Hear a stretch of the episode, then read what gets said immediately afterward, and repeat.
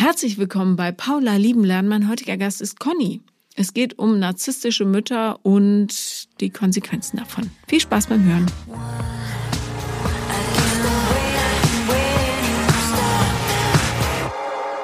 Herzlich willkommen, Conny. Hallo, Paula. Danke, dass du extra angereist bist. Ja, sehr gerne. Ich freue mich sehr, dich hier begrüßen zu können.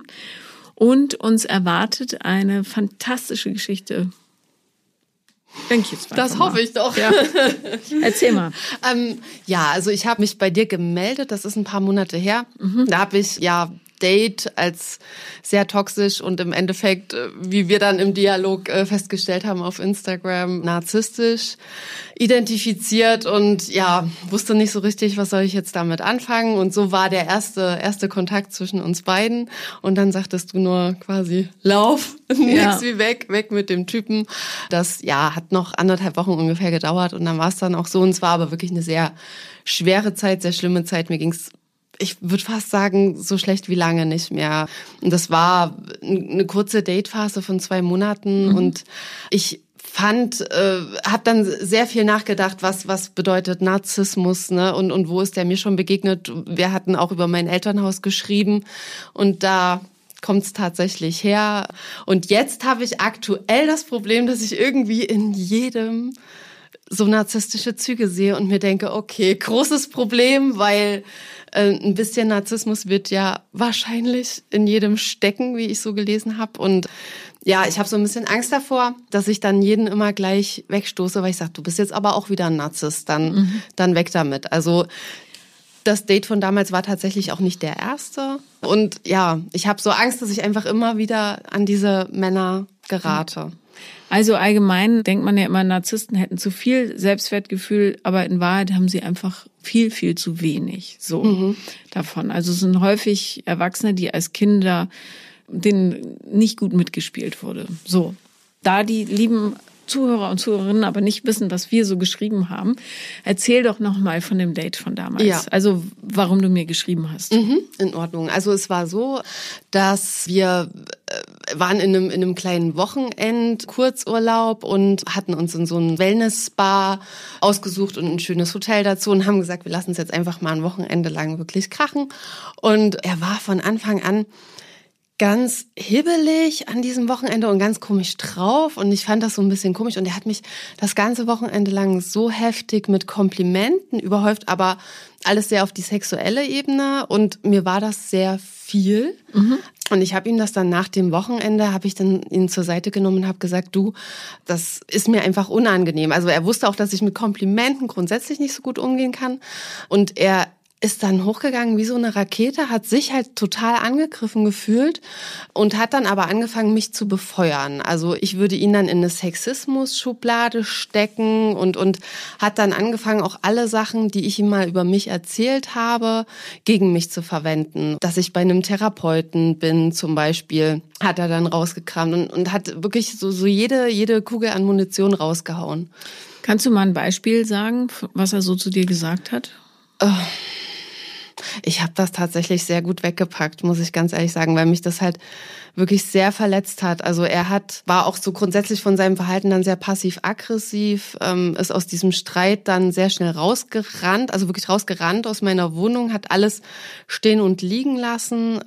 Also er hat eine sehr kindliche Reaktion. Geschubst auch, ja, ja. total, mhm. total. Ähm, ja, geschubst. Mhm. Und ich war halt dann aber noch so, also ich konnte es gar nicht fassen, weil ich mir so denke, ne, ich habe ja auch viel, viel von dir gehört und gelernt, ne, einfach, dass man Sachen, dass es nichts bringt, Sachen nicht zu sagen und ewig mit sich rumzuschleppen, sondern ne, ich ja auch für mich einstehen muss und wenn, wenn mir das eben unangenehm ist, dann muss ich es einfach sagen. Ne? Ja. Und mit dieser Reaktion habe ich halt einfach nicht gerechnet. Ne? Und dann danach die Kommunikation, die, die wurde dann halt sehr toxisch. Also er hat mich dann als schlimmsten Menschen, der ihm je begegnet ist, bezeichnet, wo ich so dachte, warum? Ich habe hab dir einfach nur gesagt, was mir unangenehm ist. Ja. Und ich habe ihn ja gar nicht ange... Also es war wirklich...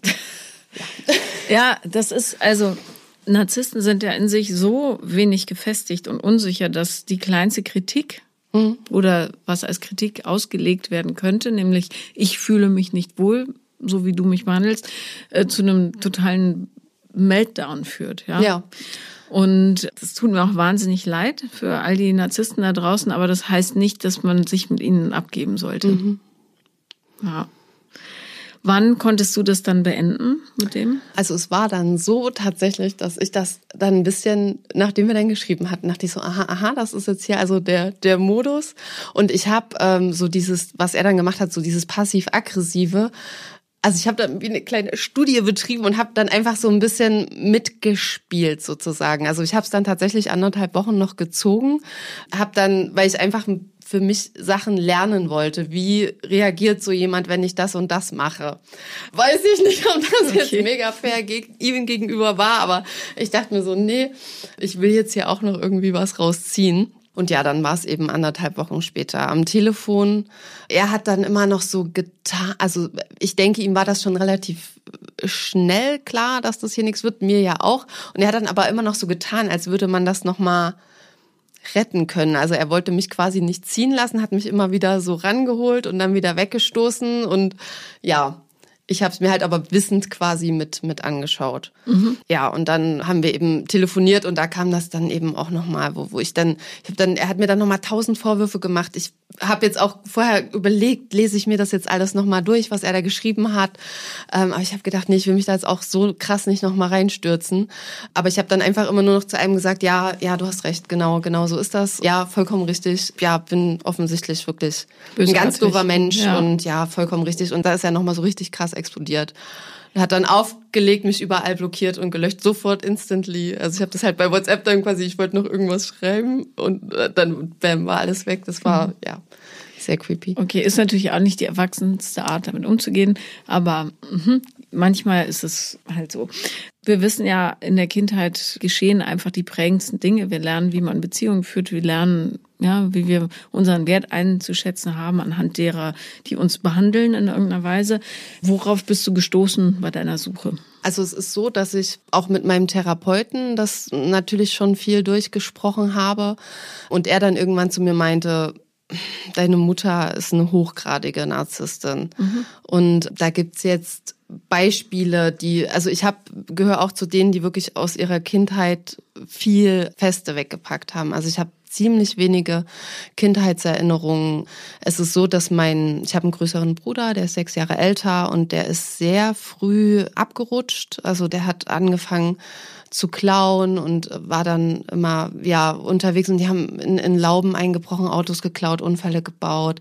Dann ging es irgendwann in die Drogenrichtung ähm, und der war immer mega präsent bei uns zu Hause. Das war so das Erste, mhm. wo ich immer die kleine Liebe war, die halt nicht aufgefallen ist und die bloß nicht noch extra Ärger machen wollte. Und wenn dann mal Ärger war, das war zum Beispiel so eine Situation, da habe ich mir das Schlüsselbein gebrochen beim Spielen, da war ich in der ersten Klasse und bin dann weinend die Treppe hochgelaufen und meine Mutter hat das halt gehört, das Wimmern, macht die Tür auf, guckt mich an und sagt, stell dich mal gerade hin und hör auf zu heulen. So, und war dann, es war ein Sonntag und dann war sie mega genervt, dass wir ins Krankenhaus mussten und ja, im Nachhinein denke ich mir so, dein Kind hat sich was gebrochen. Mhm. Ähm, ja, tröste es doch ja. vielleicht mal. Ja, und ähm, kümmere dich, ne? Genau, ja. genau. Und das ist halt in, in vielen Situationen nicht passiert. Ja, also es, so liebevolle Sachen waren eigentlich immer nur, wenn sie das wollte. Wenn ich jetzt von mir aus was gebraucht habe, gefühlt, kam da einfach nichts. Immer, ne, wenn so, es war so, so Wochenenden, morgens kuscheln, sowas gab's. Aber weil sie das eben wollte und gebraucht hat. Ne? Aber mhm. andersrum war eben immer wichtig, quasi keinen Mist zu machen, weil da haben wir ja schon jemanden, der das macht. Und dann ja die Füße stillzuhalten. Ne? Oder ich hatte meinen allerersten ganz schlimmen Liebeskummer. Mir geht das immer sehr auf den Magen, wenn es mir nicht gut geht. Also ich kann dann nicht essen und mir wird ganz, ganz schlecht. Und sie hat mich dann ja mehr oder weniger gezwungen zu essen und dann musste ich immer abbrechen, weil wirklich, also ich habe mir ja. den Finger in den Hals gesteckt, mir war einfach so kotzübel, dass das einfach alles wieder rausgekommen ist. Und damit war sie total überfordert und hat mich dann mehr oder weniger rausgeschmissen. Das war während meines Abiturs und dann kam sie irgendwann an und sagte, ich will, dass du ausziehst. Weil ich halt so ein kleines heulendes Liebeskummer-Ding war. Ja, und dann habe ich das dann tatsächlich auch gemacht. Also ich bin gedacht, okay, dann hier halt nicht weiter, dann guckst du, dass du irgendwie alleine dein Ding schaffst. Ja, scheiße. Und unfair, ne? Ja. War sie alleinerziehend?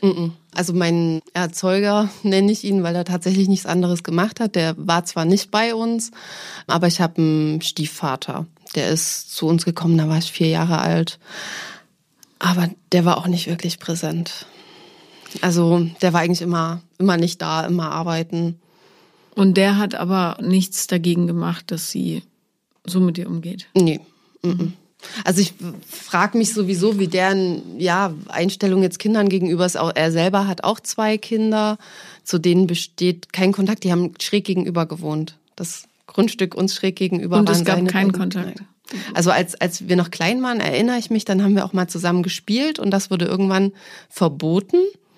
Es hieß immer von Seiten derer Mutter aus, aber ob das jetzt tatsächlich so war, weiß ich auch nicht. Ich weiß nur, dass, dass ich immer, mich immer mal noch heimlich rübergeschlichen habe und dann aber Ärger bekommen habe, wenn das rausgekommen ist. Ja, und das ist, also ich bin selber auch Mama und ich kann das nicht verstehen, wie man zulassen kann, dass man seine Kinder nicht, also nur mal auf der Straße sieht und sich dann nicht mal mehr Hallo sagt. So, ja, so ist die aktuelle Situation eben auch immer noch. Ne? Und die sind gleich alt wie du? Ähm, die Tochter ist ein Jahr jünger als ich und der Sohn ist, ich glaube, so fünf, sechs Jahre jünger. Hast du die mal angesprochen darauf? Mit ihr habe ich mal gesprochen, aber nicht darauf, weil wir haben beide relativ zeitgleich ein Kind bekommen und haben uns dann einfach gefreut, dass wir jetzt beide Mamas sind. Ich habe es mir aber ganz fest vorgenommen. Mach mal, ist ja interessant. Ja. Hast du Kontakt zu deinem Bruder? Mm Lebt er noch?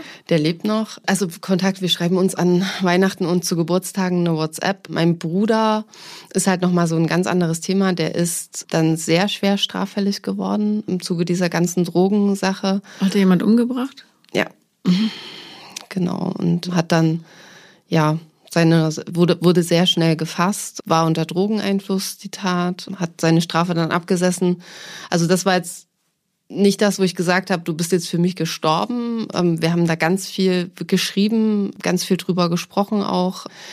Aber im Nachhinein, ich empfinde ihn halt als sehr, sehr asozial. Also er, er hat dann nochmal geheiratet, drei Kinder bekommen. Er hat schon eine große Tochter, meine, meine große Nichte. Und die hat er zu sich geholt in so einem weiß ich nicht, aus so einer Laune heraus, die ist mit ihrer Mutter nicht mehr klargekommen, so als, als Teenie und ist dann zu ihm nach Baden-Württemberg gezogen. Die war 15 zu dem Zeitpunkt, hat die in eine eigene Wohnung gesteckt, ohne Familienanschluss. Einfach so das Kind da in eine, in eine Zweiraumwohnung und ist dann davon ausgegangen, dass das jetzt alles läuft, dass die ihr Ding alleine macht, äh, dass die brav zur Schule geht, was da, wo sie herkam, schon ein Problem war, dass sie das eben oft nicht gemacht hat. Und dann habe ich halt auch ganz viel mit ihm telefoniert und dann fing er eben an, meine Nichte ganz krass zu beschimpfen, als, also, ja, Schlampe und Fotze. Und wo ich dann so gesagt habe, du, das, ertrage ich nicht. Ich möchte gerne jetzt nicht mehr mit dir in Verbindung sein. Also mhm. das ist auch der Umgang in deren Familie die, die schreien sich nur an, die beschimpfen sich die ganze Zeit und das ist. Okay, braucht man nicht. Ja. Nee, braucht man nicht. Und die Nichte auch abgestürzt? Ja. Mhm. Ja, gut. Das ja. Ist dann leider so. Ja. Okay, dann ist der Teil der Familie nicht zur Verfügung, aber du hast ja selber Kinder, ne? Was ist mit deiner Beziehung passiert? Ja, also wir waren zehn Jahre zusammen und es ist so, dass ich mich getrennt habe und zwar im September letztes Jahr, weil es für mich sehr schwer war zu sehen, wie er mit dem Kind umgegangen ist. Der Kleine hat eine Behinderung mhm. und eine relativ leicht ausgeprägte zum Glück, aber hat einfach so seine Besonderheiten. Also es wurde auch Autismus vermutet, da waren wir in der Testung und er hat halt so definitiv autistische Züge, die hin und wieder doch herausfordernd sind und er hat es halt, ja, hat sich auch nicht so richtig, finde ich, damit auseinandersetzen wollen können, auch mit dem ganzen Erziehungsthema und ist halt mega schnell genervt von allem eigentlich. Und ich habe irgendwann gesagt, ich kann, ich will nicht, dass mein Kind so aufwächst mhm. und habe auch viele, viele, viele Jahre lang versucht, das irgendwie mit ihm in den Griff zu kriegen, aber ich habe einfach irgendwann ja gesagt, das, das geht so für mich nicht mehr. Ich habe im Endeffekt eben auch alles alleine gemacht. Ne? Also ich, das ist immer ein blöder Terminus für, für alleinerziehende Menschen, Elternteile. Aber ich habe immer gesagt, ich bin tatsächlich alleinerziehend mit Mann. Mhm. Ja, der ist da, aber er macht halt nichts. Eigentlich habe ich mich gefühlt, als hätte ich noch so einen Teenie zu Hause auf dem Sofa sitzen, der so genervt ist von allem und dann gibt's ja. da noch das kleine Kind. Ich finde immer gut, wenn Menschen sich für ihre Kinder entscheiden. Also einfach, weil es zu oft nicht so ist. Genau, also, also dieses typische, was halt viele machen. Wir bleiben jetzt zusammen des Kindes wegen, bis das Kind Alter X erreicht hat. Ne, das war, also haben wir dann auch, wir sind jetzt in einem ziemlich guten Kontakt, ähm, haben wir auch gesagt, das ist halt einfach Quatsch. Ne? Das, ja. das bringt niemandem was. Und im Nachhinein, ich bereue nichts. Er, denke ich, ist jetzt auch fein damit. Und ja, denke, wir, wir können da jetzt wirklich eine ganz gute, gute Basis haben für die Kümmert Zukunft. er sich jetzt besser auf Distanz? Naja, er ist, ist jetzt halt so ein alle zwei Wochenenden Papa, weil ich eben aus Berlin weggezogen bin, nach Leipzig zurück. Aber das läuft sehr gut. Mhm. Also der Kleine fährt auch mega gern mit ihm, dann er holt ihn immer mit dem Zug ab und das klappt toll. Und ich habe auch das Gefühl, dass die Wochenenden für den Kleinen toll sind. Für den Papa immer noch ein bisschen anstrengend, aber ja, also ich denke so, das ist auch für ihn ein ganz gutes Modell. Er hat auch im Nachhinein gesagt, er will sicherlich nicht nochmal ein Kind in die Welt setzen, weil er auch einfach selber merkt, wie sehr ihn das stresst. Also ich bin ja auch Mutter eines autistischen Kindes und es gibt Studien, die nahelegen, dass die autistischen Züge über die väterliche Linie vererbt werden, so dass möglicherweise bei ihm ja auch autistische Züge vorliegen. So, äh, darum muss er sich da vielleicht vor allem mit sich selber konfrontiert sehen. Ja. Und das macht es natürlich noch mal anstrengender. Ja. Konntest du mit deiner Mutter mal über den Werdegang deines Bruders sprechen oder blockt sie da total ab? Das Thema haben wir noch nicht angefasst. Also mit ihr sprechen ist grundsätzlich eher schwierig. Also ich habe das vor vielen Jahren mal probiert. Da gab es eine Situation, da hatte ich einen, einen leichten Autounfall, war neu bei einem Arbeitgeber, neu in einer in eine Wohnung gezogen und wusste, dass meine Mutter für mich noch 3000 Euro auf so einem Sparkonto hat, wo sie gesagt hat, wenn mal was ist, ne, dann kannst du das Geld haben. Dann brauchte ich das, um diesen Unfallschaden zu begleichen und dann wollte sie mir das aber nicht geben. Mhm.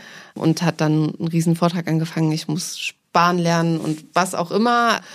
Da habe ich sie mal darauf angesprochen, dass ich das eben wirklich doof fand und dass ich ihre Hilfe da in dem Moment gebraucht hätte und dass ich auch nicht verstanden habe, warum sie mir das nicht gegeben hat. Und das ist so eskaliert, dass sie am Ende weinend durch den Garten meiner Eltern gelaufen ist und mit Suizid gedroht hat.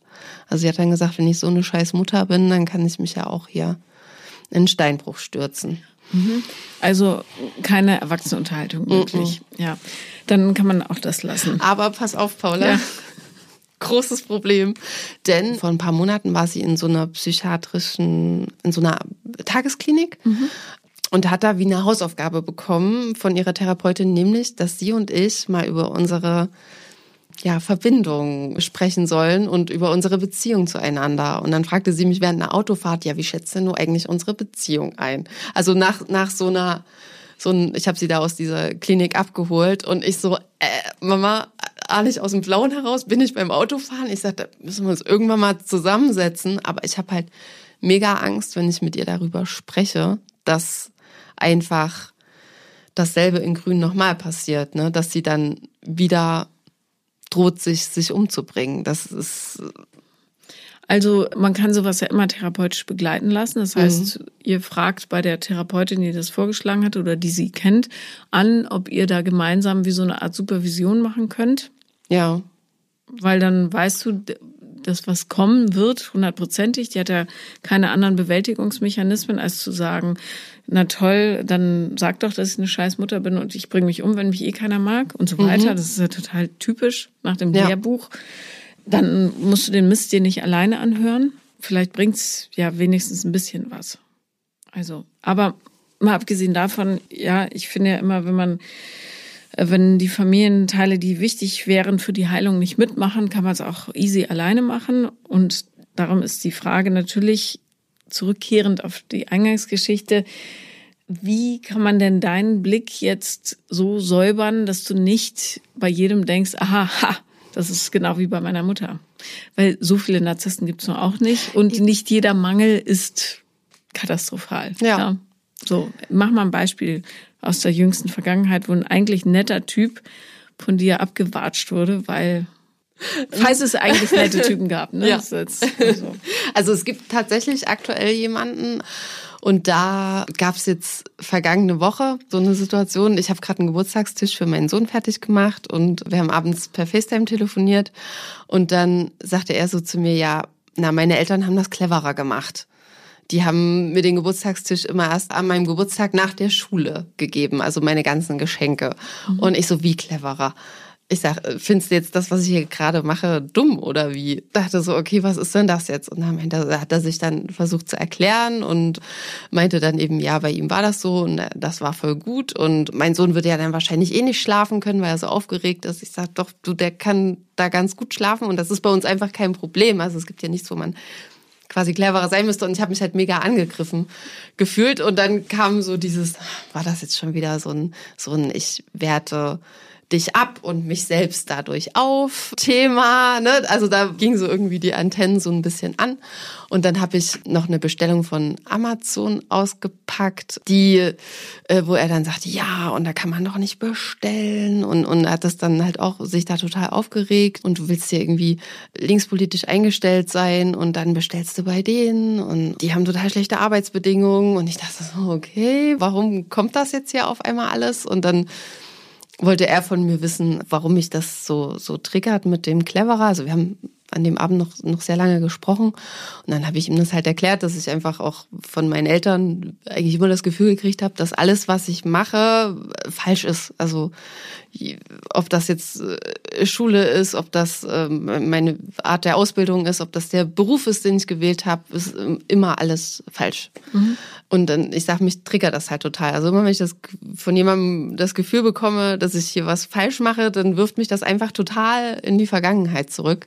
Und dann fing er an, ja, du kannst aber auch nicht alles mit deiner Kindheit rechtfertigen und dann suchst du dir jetzt voll den einfachen Ausweg und irgendwie habe ich so das Gefühl gehabt, ich kriege hier die ganze Zeit einfach noch eins drauf und noch eins drauf. Und dann war ich halt auch total erkältet und ja, mir ging's auch grundsätzlich nicht gut. Und dann meinte er so, ja, vielleicht leidest du auch einfach nur gerne, du hast ja nur einen Schnupfen. Und bei mir war einfach nur alles ja, auf äh, Alarm. Ich glaube, da müssen wir gar nicht mehr über den Typen hören, der klingt so super nicht. Hm. Also, ja, Narzissmus hin oder her klingt einfach nicht ja. wie ein netter, zugewandter Mensch. So. Und natürlich kann einem sowas mal rausrutschen wie, also, oder ehrlich gesagt, nee, eigentlich nicht. Meine Eltern haben das cleverer gemacht. Was ist das für ein Scheiß? Der mhm. soll dich bejubeln, dass du deinem Kind da einen schönen Geburtstagstisch machst. Ja. Natürlich. Die Kommentare deuten jetzt nicht darauf hin, dass deine konfliktfreie, liebevolle Kommunikation so mhm. auf Platz eins steht. Ja, ja, Nicht, wir haben, haben da jetzt auch noch mal drüber gesprochen am Wochenende. Ich habe auch gesagt, ich hatte so das Gefühl, dass er halt einen mega stressigen Tag hatte und dass ich einfach Sachen abbekommen habe, die ich nicht abbekommen sollte. Aber es war halt ne, viel und ungerecht und wie du gerade gesagt hast, auch einfach nicht, nicht zugewandt. Ne? Also es kommt ja auch immer, man kann ja sagen, du Mensch, meine Eltern haben das früher mit mir so und so gemacht, das war eigentlich auch ganz cool. Ja. Ne? Ich war aber so aufgeregt, ich konnte nicht schlafen und das wollten die umgehen. Ja, genau. Ne? Also wenn das jetzt nur ein Tag war, dann muss man da auch nicht mhm. super rummäkeln. Aber wenn es öfter vorkommt, ist es nicht gut genug, finde ich. Ein Partner ist ja nicht dazu da, dich die ganze Zeit zu bewerten, nonstop. Und immer zu sagen, das machst du gut, das machst du falsch, das finde ich blöd. Sondern, ja, wir helfen uns gegenseitig zu fliegen besser. Das ist der Job, ja, und mit den Untiefen, die das Leben einem so hinwirft, umzugehen. Ja. Und es ist, also Dauerkritik ist nicht die Hauptaufgabe eines Partners. Ja. Und wie lange läuft das mit euch? Es läuft, also kennen tun wir uns seit ungefähr drei Monaten. Und so richtig eng geworden ist es vor nee, anderthalb Monaten. Okay, gut. Also super frisch. Aber ja. wenn man das gewohnt ist von zu Hause aus, ne, so einem Dauerfeuer ausgesetzt zu sein, muss man einfach ein bisschen aufpassen, dass einem das, was andere schon bestürzend finden, nicht normal vorkommt. So. Darum ist es schon gar nicht so schlecht, dass dein Sensor jetzt ein bisschen feiner mhm. eingestellt ist. Und jeder hat einen schlechten Tag mal oder so, dann entschuldigt man sich aber sofort dafür, finde ich, wenn man Scheiße baut. Und dann kann der andere entscheiden, ob er einem verzeiht oder nicht. Ja. Aber grundsätzlich muss eine Unterhaltung zwischen zwei Leuten, die sich entscheiden, dieses Leben gegenseitig oder miteinander zu bewältigen, wertschätzend sein. Und die Beispiele, die du jetzt genannt hast, pff, ja, finde ich so mittel. Ja. Also an der Wertschätzung, von der Wertschätzung her. Ja. Was magst du an dem?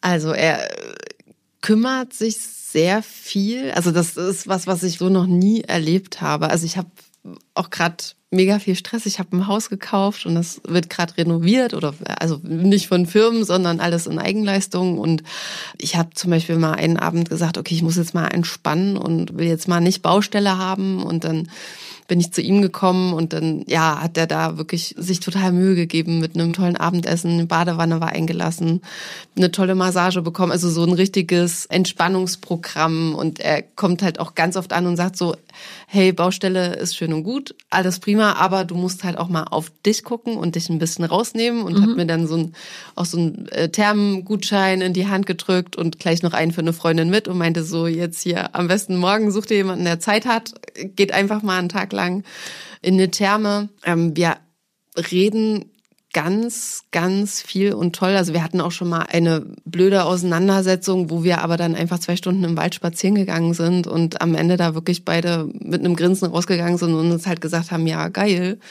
Wir haben das jetzt richtig, richtig gut besprochen und haben einfach den Konflikt ordentlich eben und wertschätzend gelöst. Also das ist auch möglich. Ne? Das fand ich, das hatte ich so noch nie. Also, dass, dass man einfach mal Themen, wo man aufeinander crasht, normal besprechen kann. Ne, das fand ich total eindrücklich. Mhm. Gut. Ja, also ja. das klingt ja schon wieder gut. Ja, ja. eben. Genau, also ja, aber da wirklich Grenzen setzen und sagen, die, ich möchte nicht, dass so mit mir gesprochen wird oder ich fühle mich unwohl, wenn du mich die ganze Zeit bewertest, vergleichst und und ja. und, dass der andere sich dann auch dran hält. Ne? Ja. Und kann ja durchaus sein, dass jemand noch von aus vorheriger Erfahrung schlechte Verhaltensweisen mitschleppt oder so, aber. Er sagt halt, er ist einfach immer sehr direkt und sagt eben immer gleich, was er denkt und das kann eben mal positiv und negativ sein. Und dann sage ich aber, ja, kann man machen, aber dann bist du halt auch ganz oft ein, ein totaler Arsch. Ja, ganz genau. Naja, und vor allen Dingen, das ist so eine Ausflucht, die Leute so gerne benutzen, wenn sie keine Lust haben, sich mal kurz zurückzuhalten und darüber nachzudenken, was das, was sie sagen, im anderen vielleicht auslösen könnte. Und das finde ich immer ein bisschen bequem, weil der kein Teenager mehr ist, sondern ein erwachsener Mann. Richtig. Also gilt nicht. Ja, das sehe ich ganz genauso. Ja.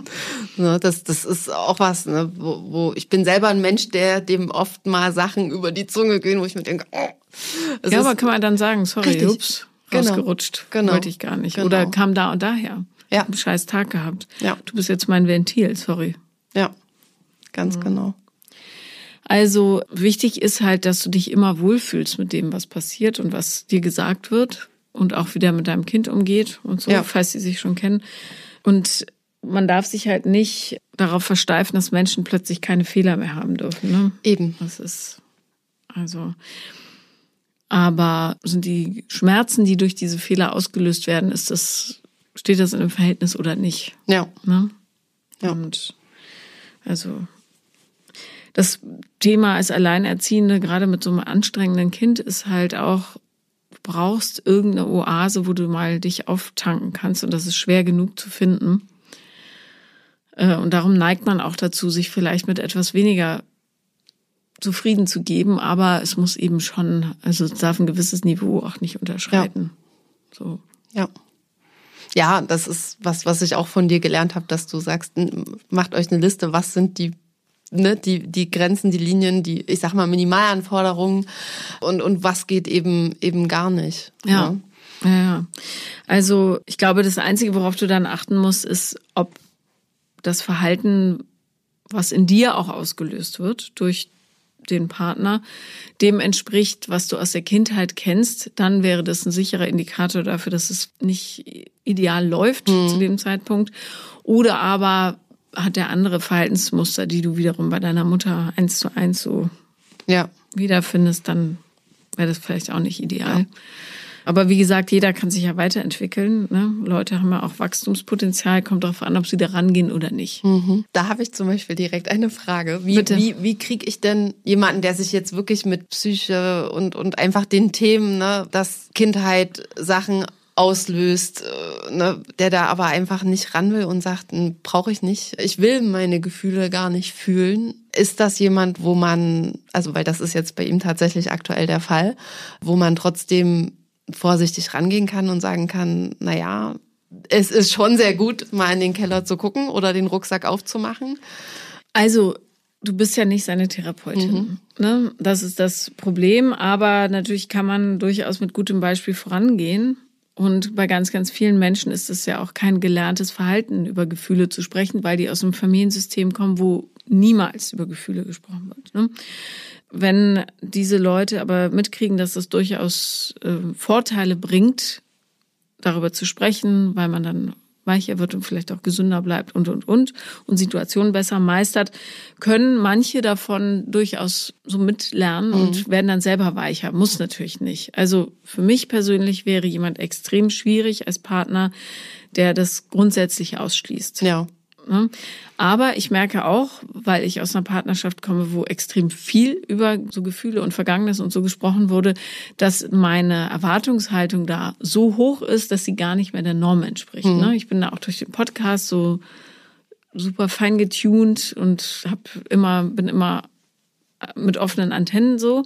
Das ist aber nicht das, wie die Leute es gewohnt sind eigentlich. Und da muss man sich dann manchmal, glaube ich, also ich spreche jetzt von mir, ja, selber zurücknehmen, auch in der Erwartungshaltung, mhm. weil da die Türen erst so ein bisschen aufgehen ja. müssen. Aber ich weiß sicher für mich, dass ich nicht mit jemandem zusammen sein wollen würde, der gar nicht in Kontakt mit seinen Gefühlen ist. Mhm. So. Das ist bei mir zum Glück nicht der Fall. Aber es ist ein totaler Unterschied zu davor. Total. Ja. Also, ja, der ist viel rationaler als mein Ex-Freund. Ja. Äh, und ist für mich manchmal auch so. Aber dann habe ich auch gelernt, und das ist vielleicht auch interessant für dich, dass ja Leute ihre Liebe total anders zeigen als man selber teilweise. Ne? Jemand, der sich zum Beispiel extrem kümmert in praktischen Dingen wie, keine Ahnung, was du vorhin erzählt hast, eine Massage anbietet, eine Badewanne einlässt, die richtige Schokolade gekauft hat oder was weiß ich, der sagt einem auch, dass man ihm wichtig ist, wie jemand, der es ausspricht, ne? Oder jemand, der den ganzen Tag rumgemault hat, aber dann kommst du nach Hause und das ganze Haus ist blitzblank. Ja. So, weil der weiß, dich entspannt ist. So mhm. als Beispiel, ne? Auch das ist ein Liebesbeweis, da muss man halt alles ins Töpfchen werfen und genau gucken, dass man auch nichts übersieht. So, ne? Weil gerade wenn man selber so voll auf ist, neigt man dazu, alles, was nicht mit der gleichen Offenheit kommt, so als nicht gut genug ja. wegzuwischen oder nicht offen genug, nicht gefühlig genug, was auch immer. Also da muss man sehr viel so Selbstreflexion betreiben, was ja auch nicht schadet. Aber die totale Verweigerung wäre für mich nicht interessant, mhm. weil das bedeutet, es wird keine Entwicklung geben. Richtig. Ja. Und dann ist das eine Sache, die geht zwei, fünf Jahre gut, aber pff, dann halt nicht. Da bist du sonst wo und der ist immer noch da. Das ja, funktioniert eben. halt nicht. Ja, habe ich auch schon ausprobiert. Das ist Bullshit. Ja, ja.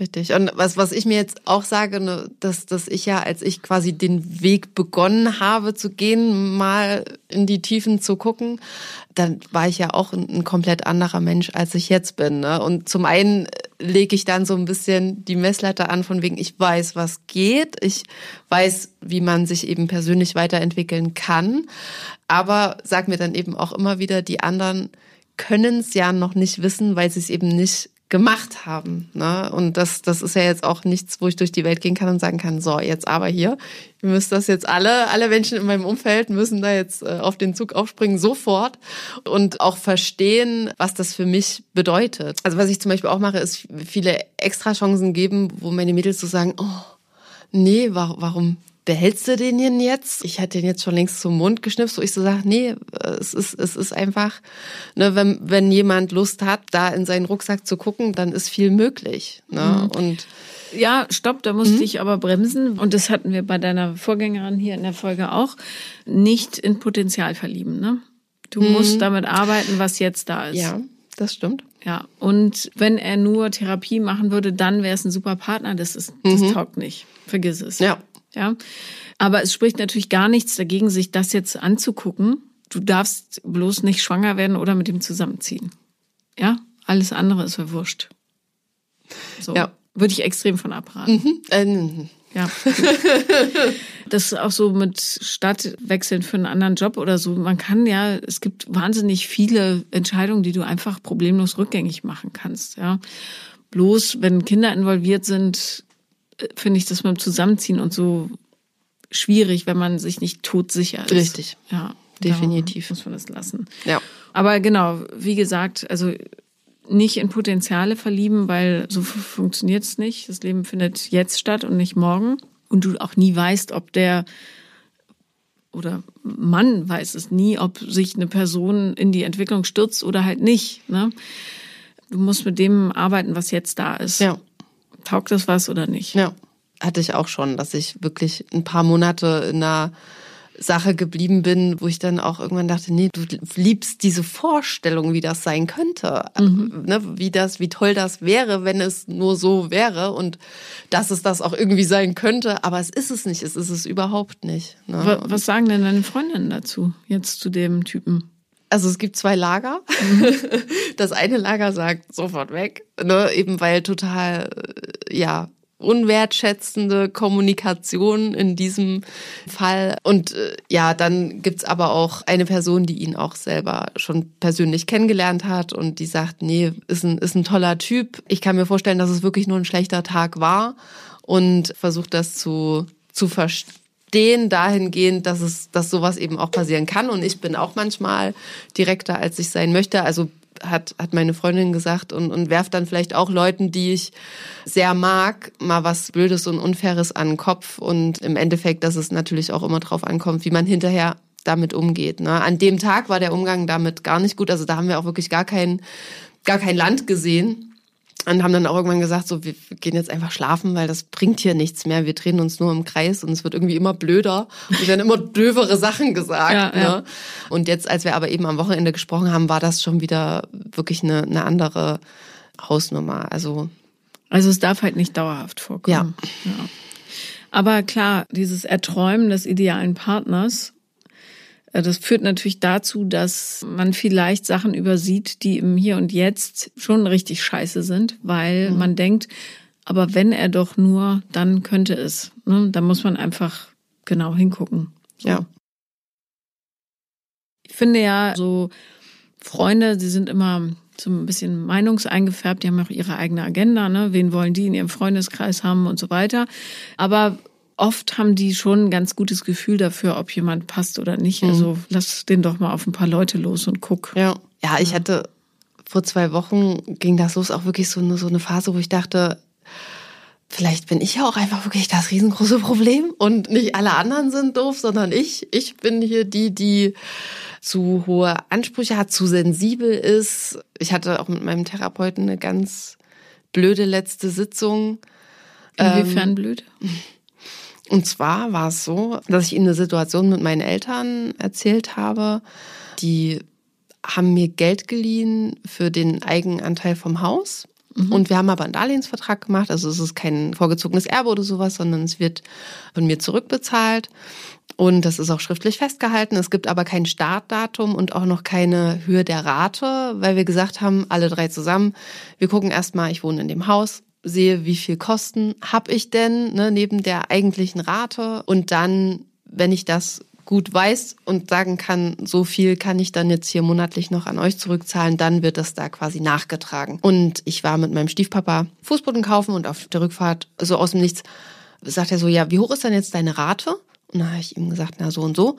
Naja, und wann denkst du jetzt, dass du mal das Geld an uns zurückzahlst? Und aber auch wirklich in so einem harschen Ton. Und ich so, wir haben doch darüber gesprochen, das waren noch die Bedingungen und hab's halt überhaupt nicht verstanden. Und dann sagte er so, ja, ich muss mir die ganze Zeit das Gemecker von deiner Mutter zu Hause anhören wo ich mir so denke, okay, sie meckert dann jetzt rum, weil ich, ich wohne noch nicht mal in dem Haus, habe aktuell Ra Wohnungsmiete und Hausrate parallel laufen und dachte, was, was ist das jetzt? Und wollte das eben mit meinem Therapeuten besprechen, weil ich einfach überhaupt nicht wusste, wie ich jetzt mit der mhm. Situation umgehen soll. Und dann hat er mich ganz krass versucht, in so eine Richtung zu drängen. Also er fing dann an und sagte so, ja, also es kann ja sein, dass das Geld quasi symbolisch dafür steht für die Liebe, die ich von meinen Eltern nicht bekomme, kann durchaus sein. Und dann sagte er aber, ich soll zugeben, dass ich quasi nur das, ich das Geld möchte, dass ich möchte, dass die mir das schenken. Und er sagte dann, ja, wenn ich das jetzt zugeben würde, dann würde ich hier ja auch endlich mal die Wahrheit sagen. Ich saß so da und dachte so, okay, er denkt jetzt anscheinend, dass ich ihn die ganze Zeit hier anlüge in der Therapie. Also ich war, war total geplättet. Hatte er ein bisschen recht damit? Nee.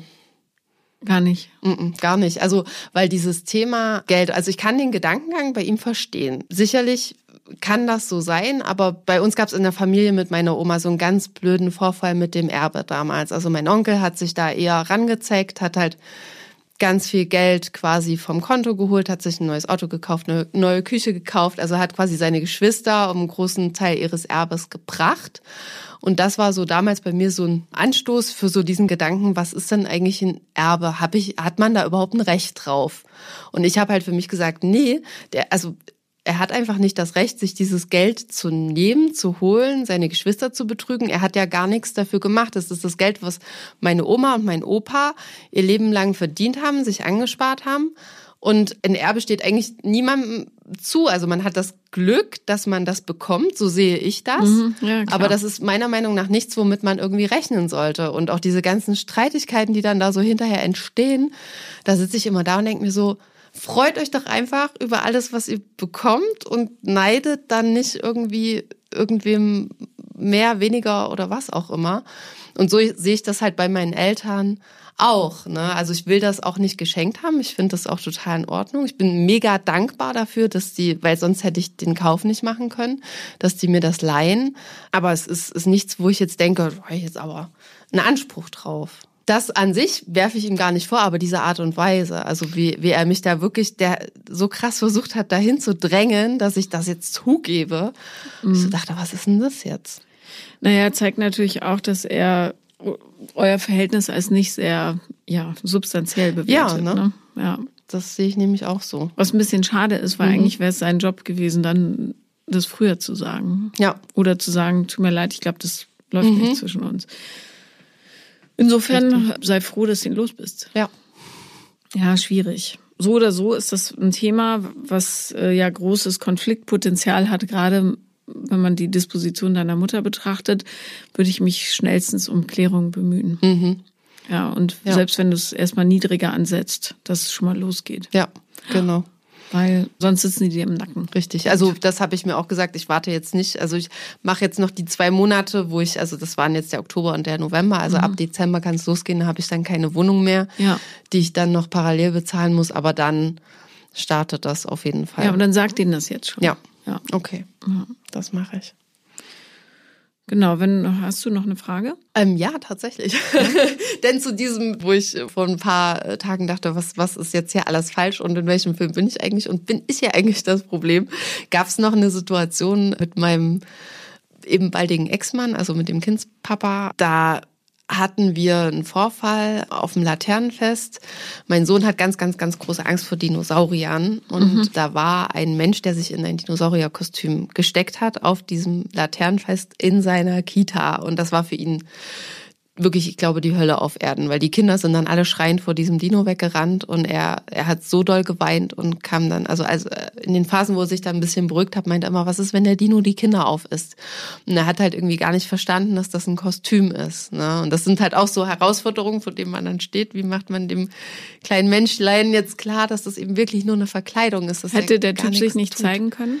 Wir sind nicht mal an ihn rangekommen. Okay. Also es war gar nicht möglich. Wir mussten ins, ans ganz andere Ende vom Kita-Garten gehen, um so weit wie möglich von dem Dino mhm. weg zu sein. Also wir haben dann noch mit der mit seiner Erzieherin eine gute Methode gefunden. Wir haben ihn nämlich selber verkleidet als Krokodil mhm. und seitdem ist, weil er wollte dann auch nicht mehr, nicht mehr in die Kita. Er hat gesagt, er ist der Dino. Der kann da ja immer wieder hinkommen. Ja. Da will er da jetzt nicht mehr hingehen. Und dann haben wir das aber ganz gut hingekriegt. Und auf jeden Fall ähm, wollte er dann auf der Rückfahrt nach dem Laternenfest seinen Papa anrufen. Das haben wir gemacht. Und wollte dann gerne noch mit ihm zu Hause per Video telefonieren. So, und dann haben wir gefragt, ob das denn geht. Und dann sagt er halt, nein. So, also äh, einfach, nee, geht nicht so ein mein Kind hat ganz schlimm angefangen zu weinen. Also der, der hat so, der hat gekreischt, das, das war irre. Den, den hat das so getroffen, dass sein Papa da jetzt sagt, nein, ich quasi wahrscheinlich nehme mir jetzt nicht, nicht die Zeit dafür. Und ich habe das einfach gesehen, habe ihn dann versucht zu beruhigen, dann haben wir aufgelegt, dann hat er die ganze Zeit eben gefragt, warum hat Papa Nein gesagt, warum hat Papa Nein gesagt? Ich so, keine Ahnung. Letzten Endes haben wir uns darauf geeinigt, dass sie doch noch per FaceTime telefonieren und dann meinte er aber die ganze Zeit nur kurz und er hatte halt ein Date. Ja, okay, aber so. das kann man doch kindgerecht erklären. Hm. Er hat ihm dann gesagt, er hat Besuch da und ist ist ja auch total in Ordnung, aber er hat halt immer wieder zu ihm gesagt, ich will da jetzt zurück. Ich, also er wollte schnellstmöglich wieder auflegen, um halt wieder zurückzukommen. Ne? Und, und dann hat mich der Kleine auch da wieder die ganze Zeit danach gefragt, warum hat Papa das gemacht? Und ich, ja, hab's halt, ne, versucht, ihm das zu sagen, aber es ist ja nicht so gut geglückt, würde ich sagen. Und jetzt, mhm. ja, war ich halt auch total enttäuscht, ne, weil ich so dachte, warum hat denn jetzt dein Kind nicht Priorität und warum bist du denn überhaupt rangegangen, wenn du keine Zeit hast zum Telefonieren? Also wir haben jetzt hinterher gesprochen und haben das auch einigermaßen geklärt. Aber er meinte dann zum Beispiel zu mir, weil ich dann sehr absolut war. Ich habe dann halt so gesagt, ja, finde ich jetzt hier quasi total kacke, weil dein Kind ist nicht Prio Nummer eins. Und ich weiß nicht, wenn das umgedreht so wäre, welche Situation mich davon fernhalten würde, jetzt, wenn es ihm so schlecht geht und er weiß, wie die Situationen bei ja, uns sind. Also das ist für, für den Kleinen wirklich, würde das schon fast als Meltdown bezeichnen, was dann da stattfindet. Mhm. Und das ist für alle, die dabei sind, einfach nur die Hölle. Also so für alle Erwachsenen, für ihn selber in allererster Linie. Und da dann eben nochmal so eins reinzukriegen, fand ich halt total, total krass. Und ich war so enttäuscht und habe dann halt auch, ja, ganz viel in Frage gestellt und er meinte dann ja total äh, überreagiert und ich sollte mal einen Gang runterschalten und ich dachte die ganze Zeit nein, ich schalte vielleicht mal noch einen Gang hoch, weil das ist hier einfach nur total kacke, was du gemacht hast, ne? Ja, und dann saß ich da, aber eben auch da, die Therapeutensituation war am selben Tag, wo ich so dachte, was, was ist hier eigentlich gerade los? Und ähm, bin ich einfach viel zu emotional, zu viel, weiß es nicht. Also, es gibt Tage, die einfach scheiße sind. Da kommt alles aufeinander, kennt, glaube ich, jeder. Du hast vermutlich, und das passiert ja öfter, dass man Situationen, die eigentlich jemand anderem betreffen, nämlich die Enttäuschung deines Sohnes, hat möglicherweise was in dir hervorgerufen, wo du auch nie Nummer eins warst und Leute mhm. ja dich missachtet haben. Ja. Und dann dient das wie so eine Art Superverstärker. Ja. Und dann kannst du alles kurz und klein schlagen. Die Wut ist ja total berechtigt. Niemand will sein Kind enttäuscht sehen, aber die Größe der Wut deutet darauf hin, dass es da eher um alte Gefühle in ja. dir ging. Ne? Und das ist ja gut zu spüren, ne? weil das wird garantiert noch häufiger passieren. Aber dass du das weißt und das dann vielleicht auch anderen erklären kannst. Ja. Pass auf, ich bin grundsätzlich wütend darüber, dass mein Kind jetzt weint und so wahnsinnig enttäuscht ist und du weißt, wie schwer man den runterkriegt. Und gleichzeitig diese Wut, die du jetzt abkriegst, die ist noch eine ganz alte, hm. weil ich mich erinnere, wie es war und ja. so weiter. Ne? Ja. Ja, darum hat man manchmal so Ausbrüche. Ja, also das habe ich dann für mich auch gesehen, wo ich so dachte, ja klar, weil ich kann mich so in ihn reinfühlen, weil ich das selber als Kind auch hatte. Ne? Mir ja. geht's schlecht und dann kommt Denk an das Schlüsselbein. Genau. Ja. Richtig, das Reiß nervt jetzt aber. Genau. Ja. Okay. Und das dann einfach in dem Moment, oder vielleicht nicht in dem Moment, aber einen Tag später sagen, dass das jetzt einfach Sachen sind, die, die er da abbekommt, die ja, ja, so wenn tiefe du Wunden sind. Ohne die wirklich Wut zu vernachlässigen, ne? Die ja auch berechtigt war. Ja. So.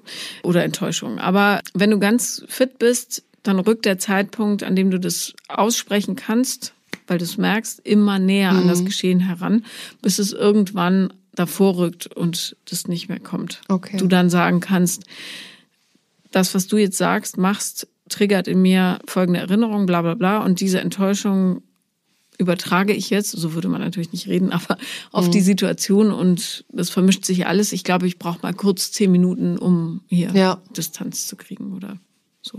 Ja. Es wird einfacher, auch mit dem Kind. Gut zu hören. Ja. danke, dass du da warst. Ja, ich danke dir natürlich, Paula. Sehr gerne.